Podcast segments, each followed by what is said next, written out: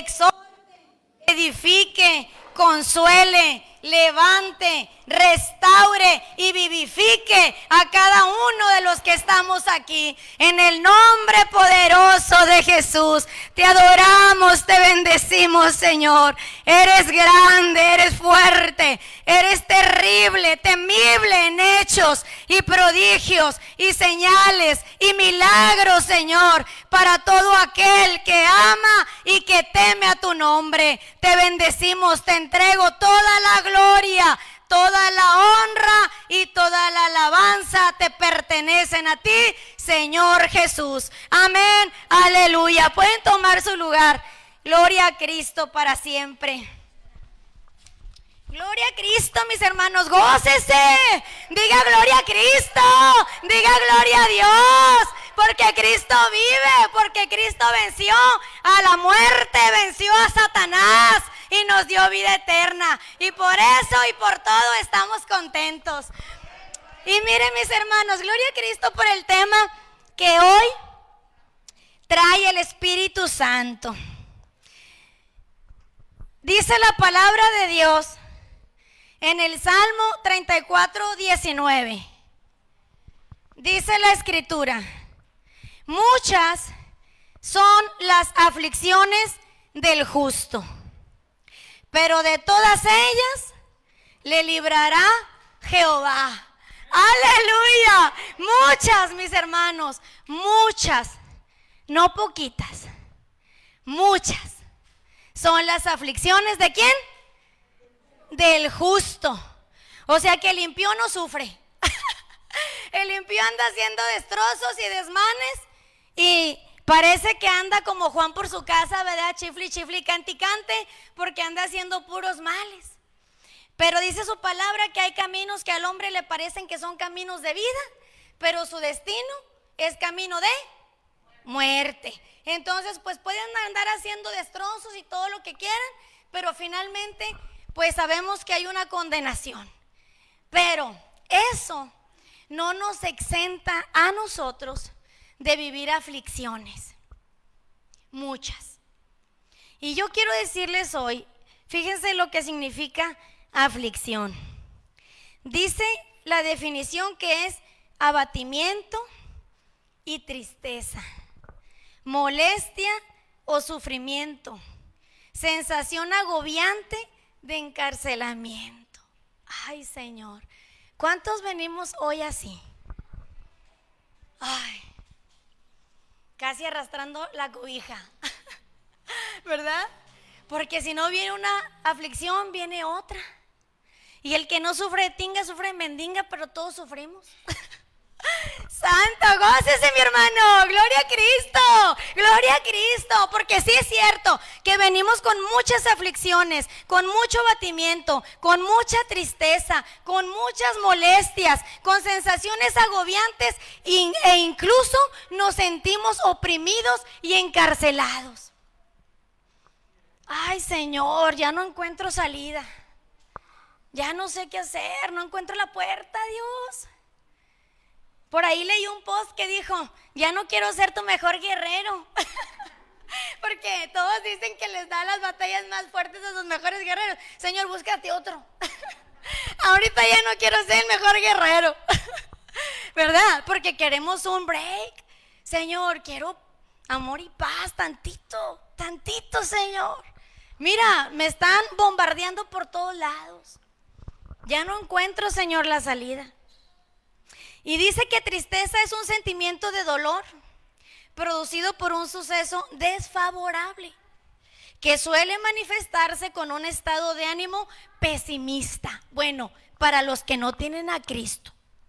Porque cuando están en sufrimiento sin Cristo, así son, pesimistas. Todo me pasa, todo me duele, todo yo, todo me sale mal. Me quiero morir, ya no quiero amanecer. Señor, quítame la vida. Ay, hasta le andamos dando órdenes a Dios, ¿verdad? Ya es más, y que mi muerte, Señor, sea dormidita para no sufrir. o sea, de esas.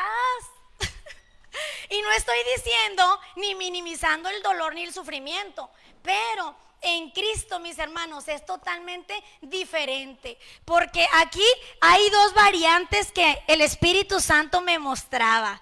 Y una es que son aflicciones, pero habla del justo. O sea, que hay gente que se mete en aflicciones porque anda haciendo males. Pero nosotros estamos en aflicción tras aflicción tras aflicción por justos. Aleluya. Qué precioso es vivir aflicciones por justos y no por malhechores, ¿verdad? Por andar entremetidos en lo que no. Y mire, ser justo, ¿qué es ser justo? Dice que es aquel que actúa con justicia y con la razón, que obra debidamente, que es una persona recto, equitativo, imparcial, que da reconocimiento a los demás como corresponde correctamente. Ay, Padre Santo, a veces a nosotros nos cuesta ser justos, ¿sí o no? ¿Sí o no? O nada más yo de repente ando haciendo injusticias. no, la verdad es que todos somos injustos también. Dice que justos no hay. Somos justificados por la por la fe. ¿Verdad? En Cristo Jesús. Somos justificados en Cristo y eso nos hace justos delante de Dios.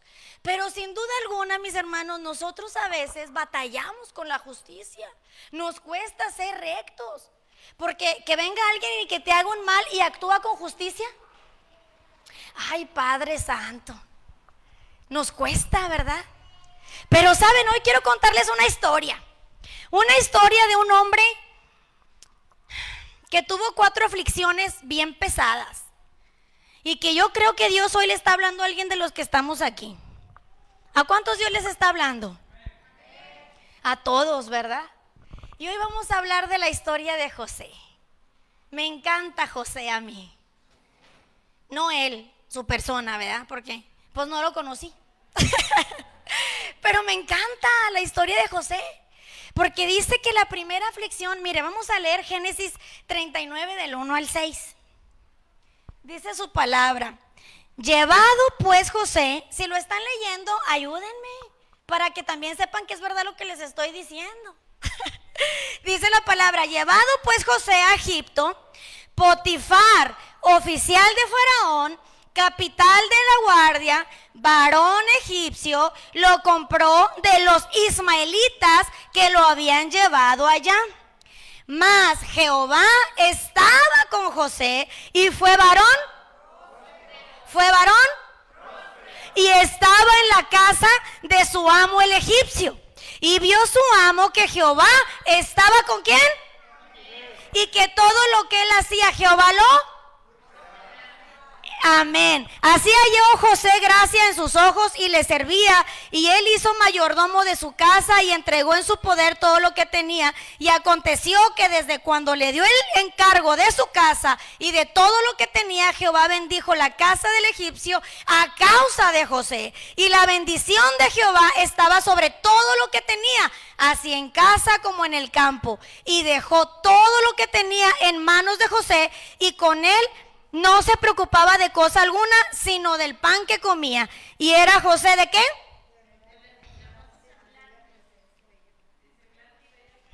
Ah, otra vez. ¿Y era José de? Amén. Miren mis hermanos, la primera aflicción que vivió José fue el desprecio de su familia.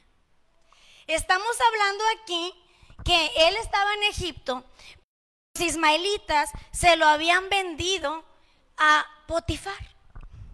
Pero nadie sabe para quién trabaja, porque resulta que los hermanos de José lo odiaban, lo aborrecían, les caía mal, le hablaban ásperamente. ¿A cuántos nos ha pasado eso? Ay, Dios santo, que te hablen feo. Que tú vas con todo el amor, ¿verdad? Tú vas, hola, mira, ¿qué? Espérate, este, nada más te estoy preguntando.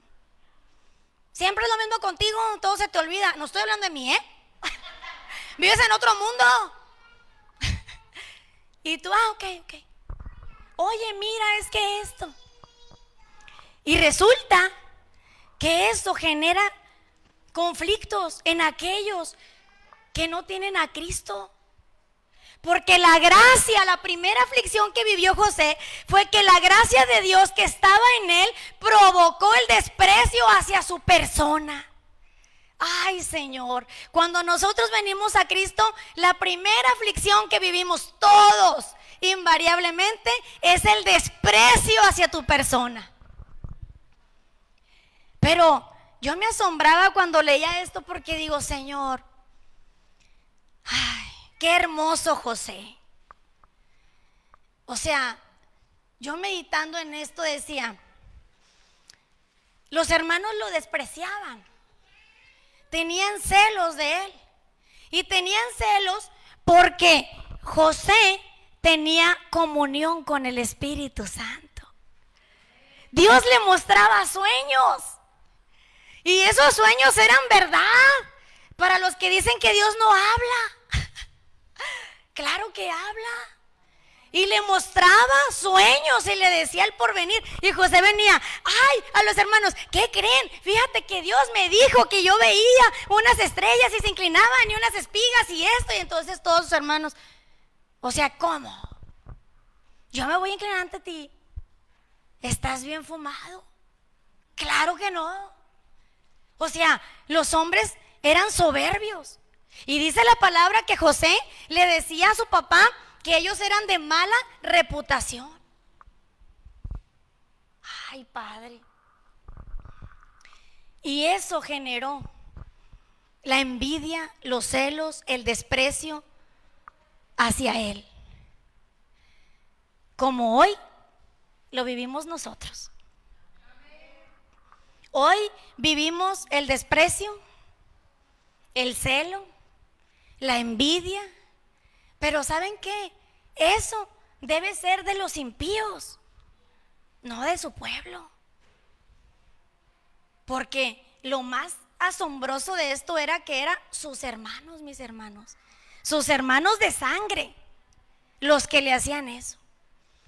Y se burlaban y decían, mira, ahí viene el soñador. Y José venía, hola, hey, miren, porque lo habían mandado su papá. Y José era bueno, era justo, era justo. Y dice que ellos cuando lo vieron de lejos dijeron, ay, ahí viene José el soñador, vamos a matarlo. Y luego vamos a decirle a papá que lo devoró una bestia. Ay, Señor, a veces nosotros así vamos, ¿verdad? Como ovejas al matadero y ni por aquí nos pasa quién nos está acechando. Pero dice su palabra que el impío acecha al justo, pero Jehová lo libra de sus manos. Aleluya. Y entonces dice que bueno, convinieron en eso y luego entonces Judá dijo, no, saben que no, no hay que matarlo porque es nuestra sangre. Vamos a meterlo mejor ahí a la cisterna. Y ahí fueron y lo botaron. Y luego vieron que venían unos ismaelitas y unos marianitas y todos ellos y dijeron, ¿sabes qué? Mira, vamos a vendérselos a ellos porque van de mercader y van para Egipto. Vamos a echárselos allá. Pero pues nadie sabe para quién trabaja. Y los ismaelitas llegaron primero y lo sacaron y se lo vendieron a Egipto. Gloria a Dios. Es que me gozo, mi hermano. ¿Por qué no se goza? Gócese de lo que hace Dios. Porque mire, Dios trunca los planes de los impíos, los frustra. Nosotros podemos a veces andar ahí. Yo imagino a José, porque el Espíritu Santo es lo que me mostraba, porque a veces nosotros andamos llorando, ¿verdad? Por los rincones. Me desprecian, Dios. No me quiere. Mire lo que me hizo Dios. ¿No ves lo que me hace, Señor? ¿A qué horas le vas a, a qué horas me vas a hacer justicia? Como si fuéramos muy buenillos, ¿verdad?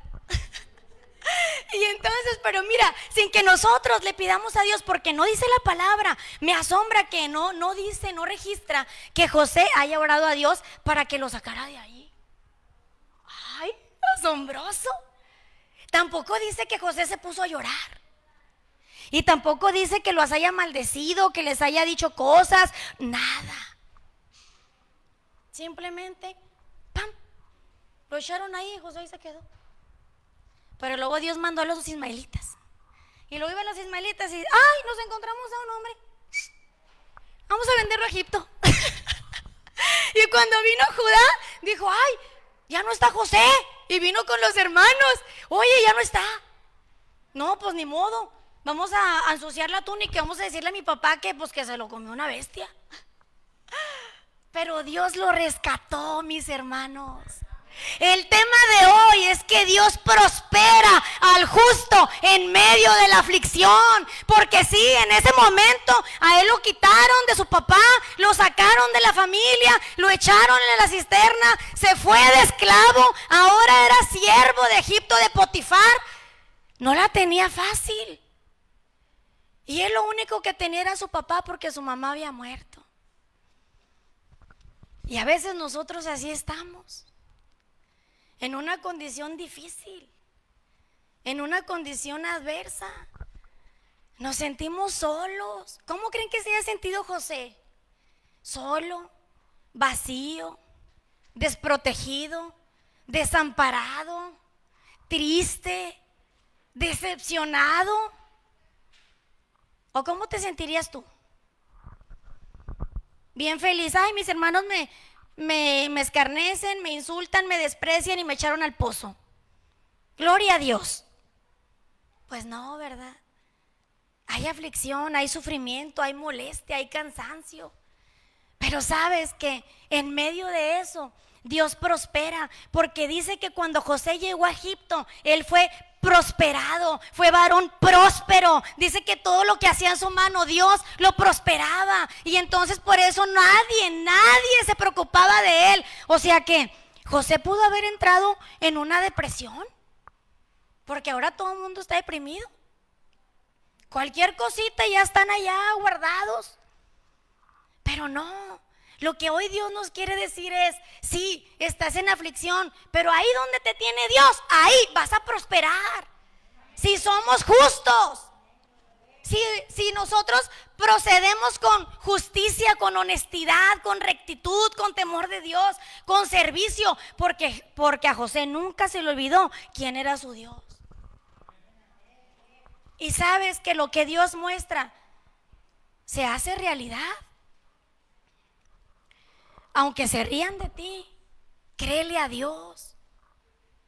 Aunque te sientas triste, créele a Dios. Aunque ahorita tu corazón esté hecho pedazos, sirve a Dios. No, no te detengas, no te vayas, no te apartes de Cristo. No, Él te va a prosperar allí donde estás, donde te pongan. Así es Dios. Y mire mi hermano, esa es una realidad de nuestra vida porque les quiero compartir que yo, a mí me dicen Tania la soñadora. Gloria a Cristo, gócese porque están tan tristes.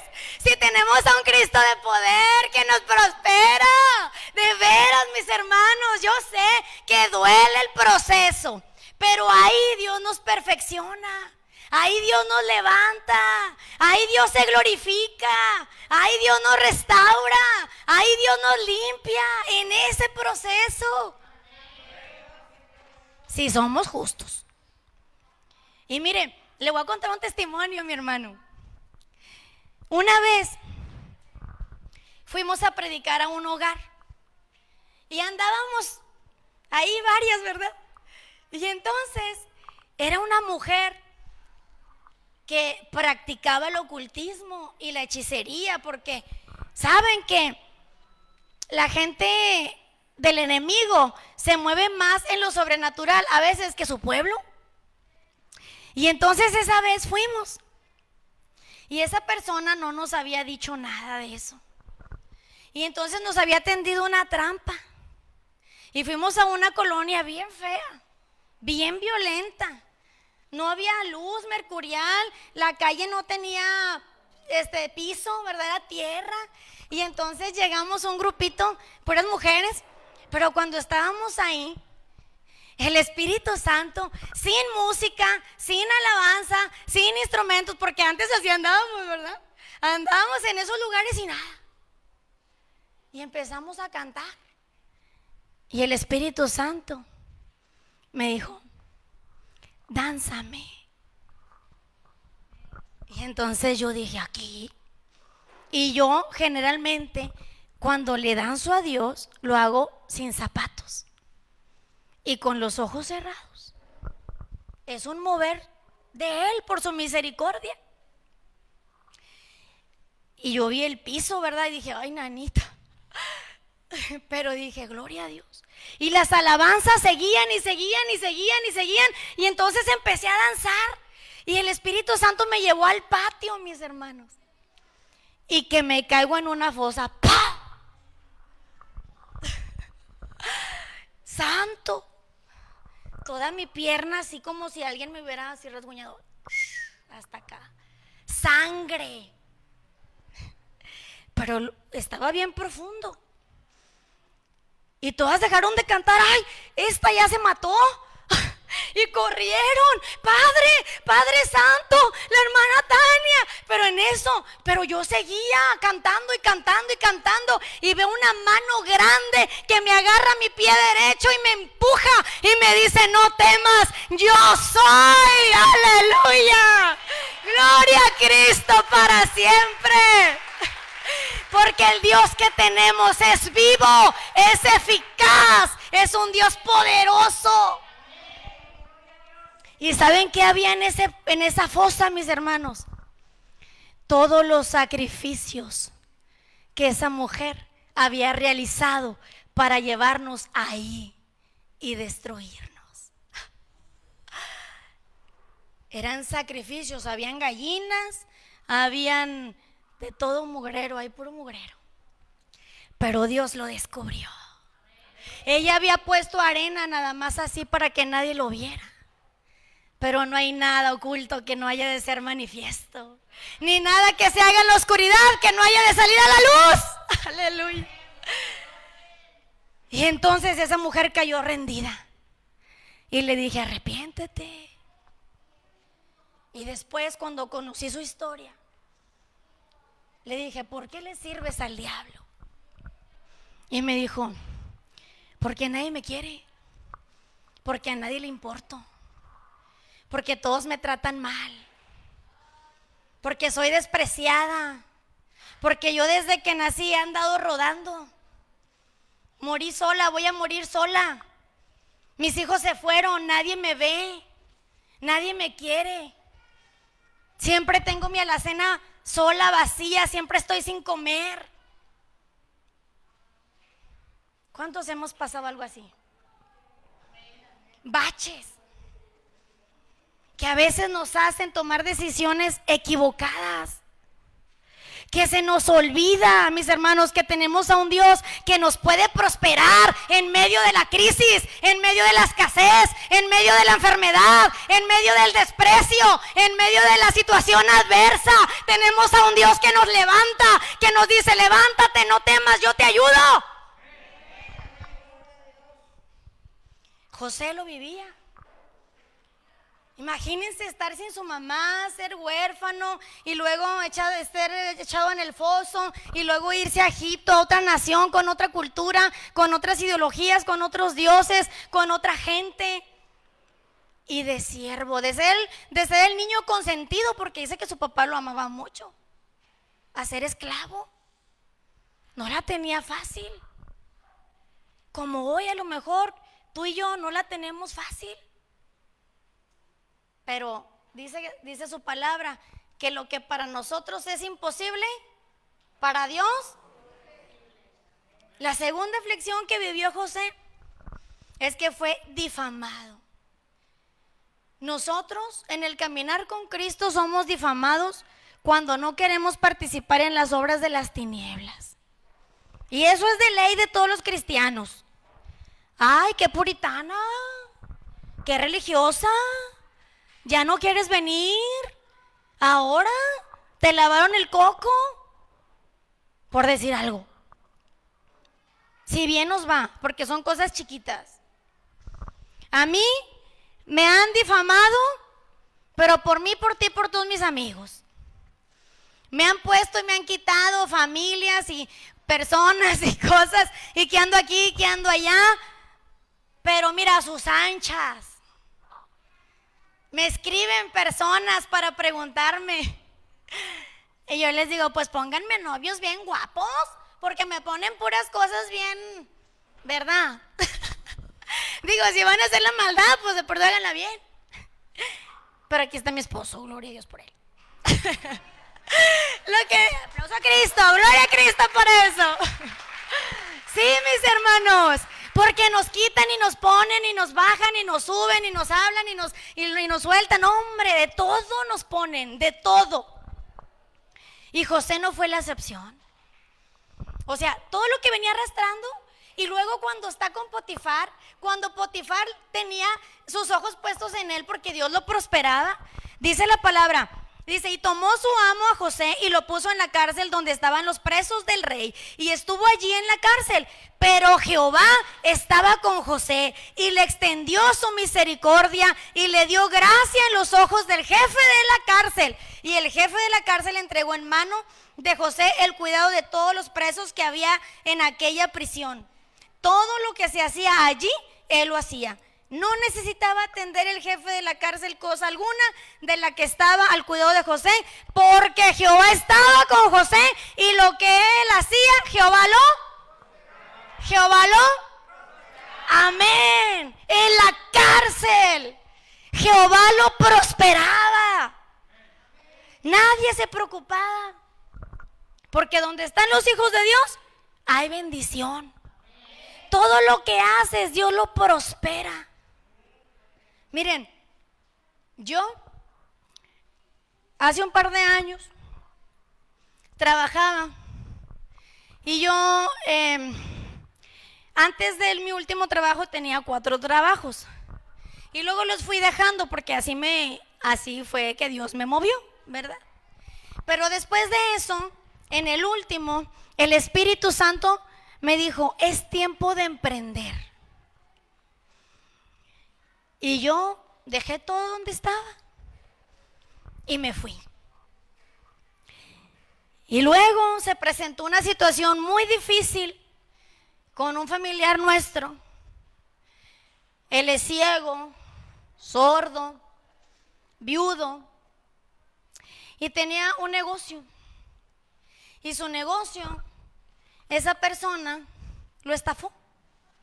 Le robó todo lo que tenía le vació todas sus cuentas y luego él puso un negocio propio con todas las cosas de él.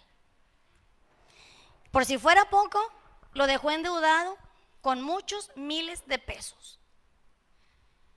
Y él sin nada. Y el Espíritu Santo me levanta y me mandó a su rescate. Los numéricos Los financieros no apostarían por eso porque era un negocio peor que quebrado, en la ruina, en la miseria, en el sótano por abajo. Pero Dios dice, ve y ayúdalo. Después de eso, se vino la pandemia y tocó mi casa. Y entonces tenía el COVID, estaba, estábamos aislados, duramos tres meses aislados porque no se iba y no se iba y no se iba y prueba cada 15 días y no se iba. Y luego mis hijos se habían quedado sin escuela y ya iban a entrar a clases y lo habíamos perdido todo. Pero Dios me seguía diciendo, ve. Y a veces uno dice, Señor, se me hace que te andas equivocando. Porque no estás viendo mi condición. Estoy sin trabajo, estoy sin recursos, estoy con enfermedad y mis hijos sin escuela. Ve. Pues bueno, aceptamos el reto. Compré el negocio, así como estaba sin nada, no tenía ni un clavillo. El viejo se llevó todo. Y bueno, dejó dos, tres cositas, ¿verdad? Pero cuando estábamos ahí, mire cómo es Dios bueno, que Dios habla, que Dios muestra, que Dios guía, que Dios dirige, que Dios prospera. Aleluya. Mire, llegaba la gente Y aquí está mi compa, mi partner de siempre, mi papá. Estamos él y yo. Y no sé si él lo ha notado, pero yo uso aparato y él no oye, o sea, no sé quién está peor. Entonces, estamos ahí. Y entonces, este, la gente venía y luego nosotros ignorantes porque no conocíamos nada de, de ferretería. Pues yo soy pedagoga, yo ando viendo acá, ¿verdad? Y acá, pero de tuercos y de tuercas y tornillos no sé ni nada. Pues vamos. Vamos, vamos. Pues entramos. Nos preguntaban, oiga, ¿tiene esto? Y volteaba Liobi conmigo. Oiga, ¿y cómo es? Eso que me está diciendo, ¿cómo es? No, mira así. Y googleaba. Imagen de no sé qué. ¿Este? ¿Este? Y así empezamos, mis hermanos. Así empezamos. Estábamos día, tarde, noche y yo iba y orábamos y yo ponía manos y decía, Señor, tú me dijiste, tú me vas a prosperar porque tú no avergüenzas a tus hijos. Nunca. Aleluya. Y luego, gloria a Dios por mi esposo numérico 100%. Tiene sus pros y sus contras. Y no, y, perdón, pero este, los numéricos siempre eh, son muy de razón. Pero yo soy de fe. Yo le decía, me vale que estén ceros, me vale que esté en el sótano, me vale que todo eso, no me importa. Dios me dijo, voy a ir. Y entonces, ahí, en ese lugar, en lugar de empezar a aprender Eliobi y yo lo de tuercas y tornillos, empezamos a predicar la palabra. Luego ya parecía iglesia más que ferretería. Pero Dios, mis hermanos, empezó a prosperar. Y empezó a prosperar. Y empezó a prosperar. Y empezó a prosperar. Y de ser un localito chiquito, Dios lo llevó a una empresa moral deseada. Aleluya. Doy gloria a Dios por cada uno de los que trabajamos ahí. Así es Dios. José estaba en la cárcel. No tenía modo de salir adelante. No tenía recursos. Era esclavo. Pero a Dios le placía prosperarlo. Porque a él no se le olvidaba quién era su Dios. A él no se le olvidaba predicar. Y ahí está la bendición de Dios.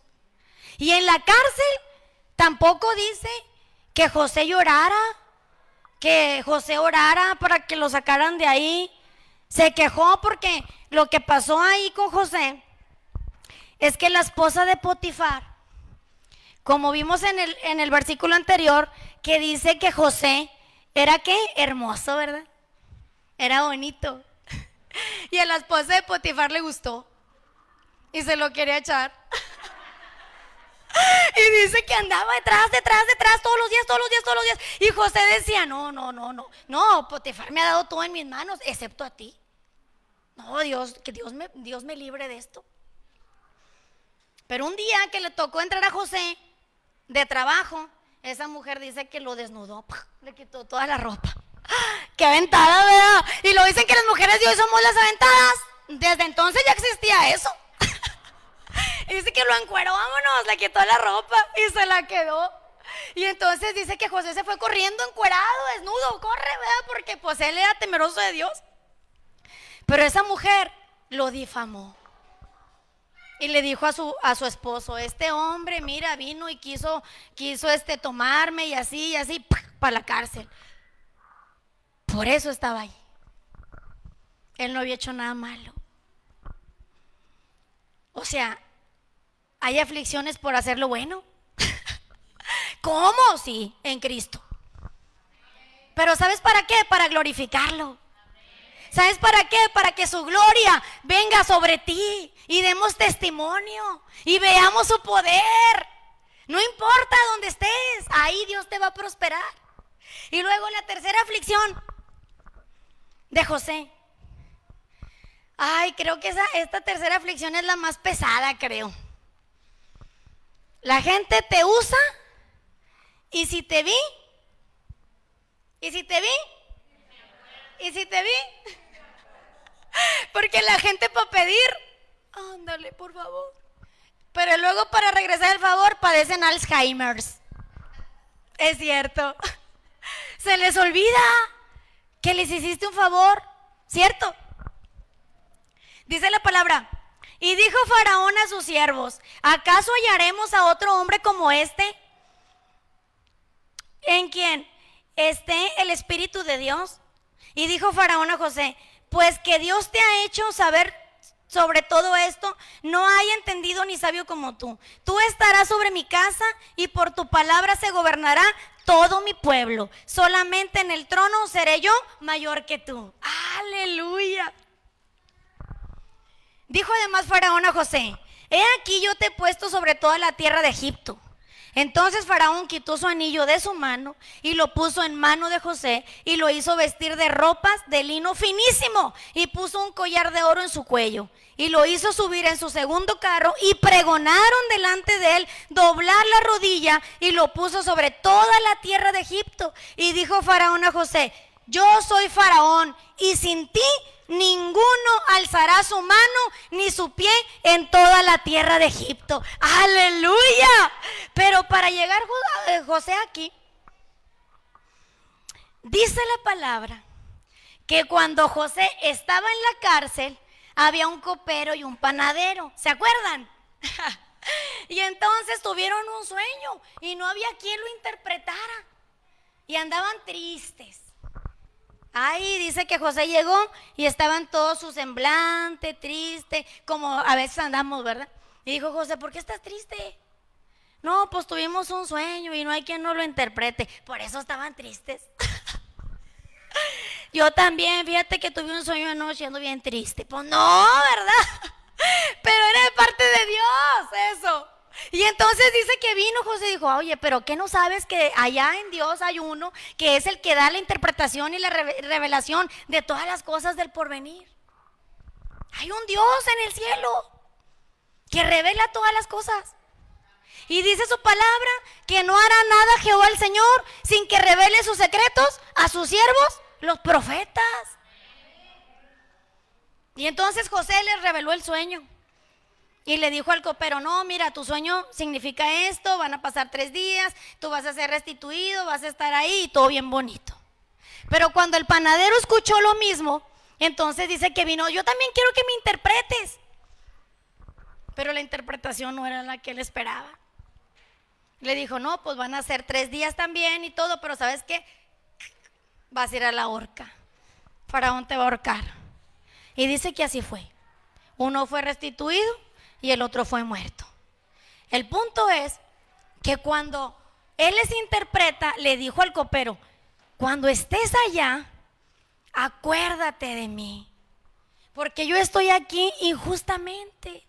Mira, yo llegué a Egipto sin hacer nada malo y llegué a la cárcel por lo mismo. Y el copero le dijo, sí, sí, sí. Pero no se acordó. ¿A cuántos nos ha pasado así? ¿Puedes orar por mí? Sí.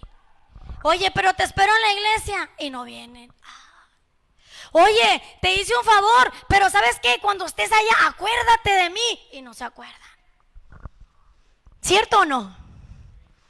No hay cosa más fea que sentirnos usados.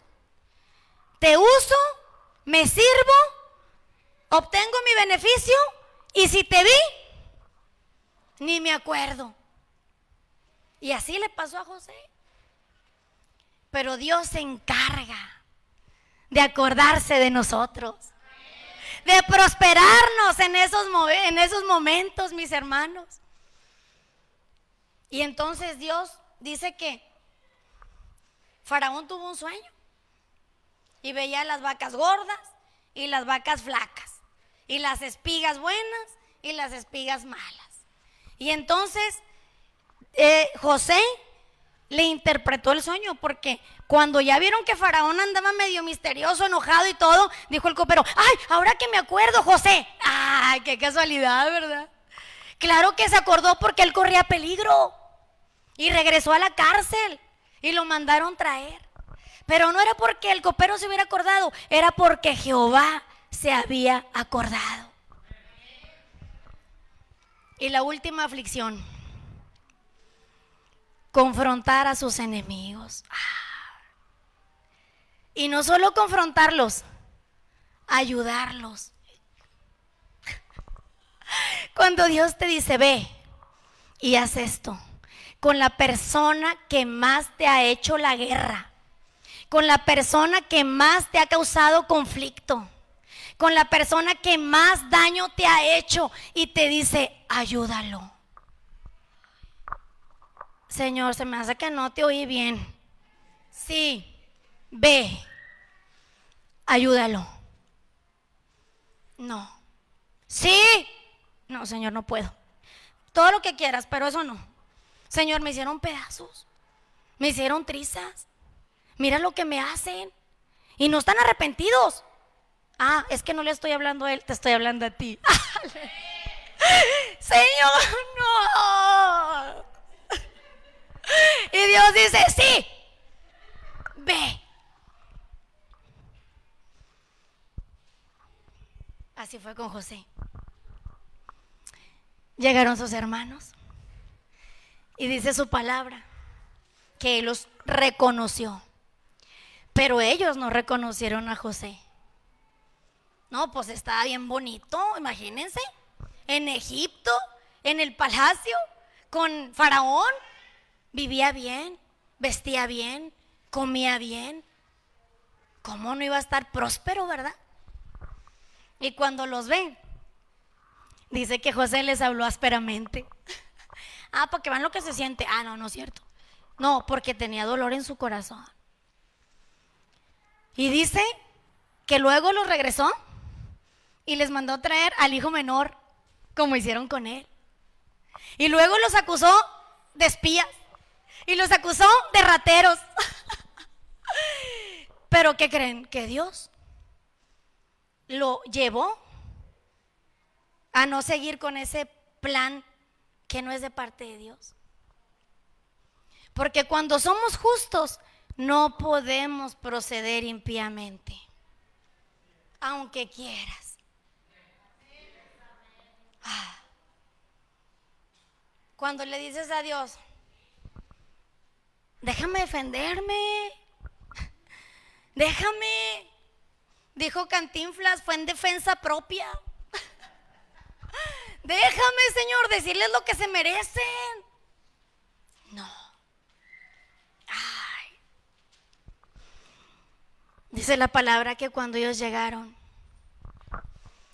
y estuvieron frente a frente, ya no pudo hacer más. Y se agarró a llorar.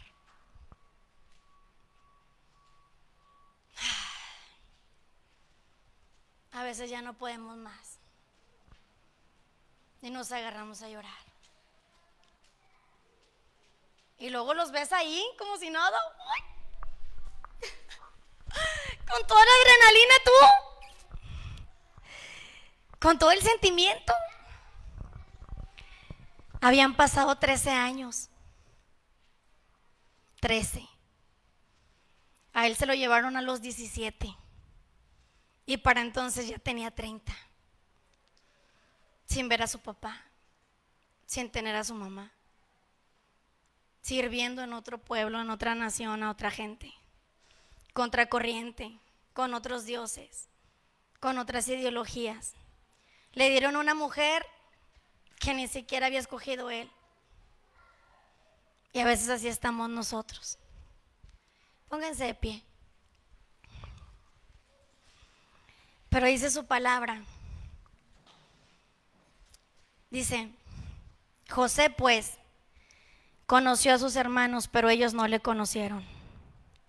Entonces se acordó José de los sueños que había tenido acerca de ellos y les dijo, espías sois, por verlo descubierto el país han venido. No podía ya José contenerse delante de todos los que estaban al lado suyo y clamó, haced salir de mi presencia a todos. Y no quedó nadie con él al darse a conocer José a sus hermanos.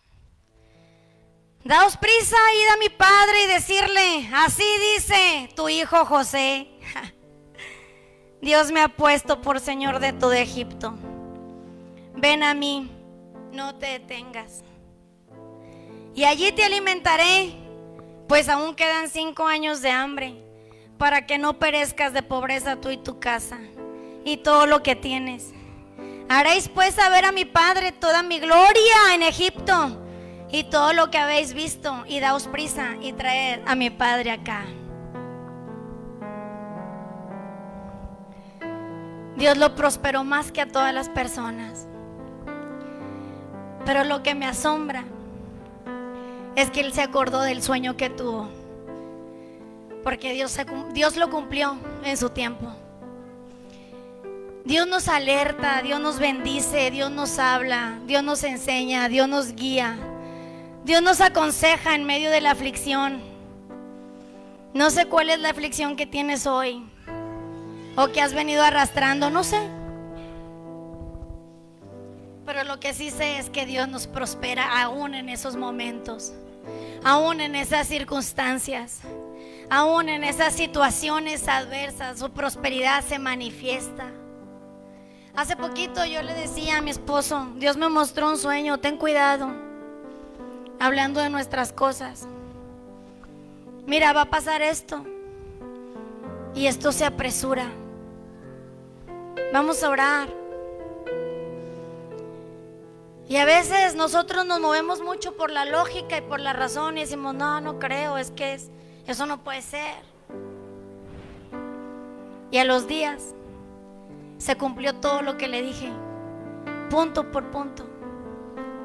Y le dije, Dios nos lo había advertido, pero estuvimos orando y Dios lo cambió a nuestro favor. Qué bueno es Dios, mis hermanos. No nos vamos a librar de la aflicción nunca. Porque en todo el recorrido de José no tuvo un refrigerio él ni de venganza, ni de soporte, ni de protección. Siempre estuvo desprotegido. Siempre estuvo solo, hablando naturalmente. Siempre estuvo sin nada, pero lo tuvo todo porque Dios estaba con él.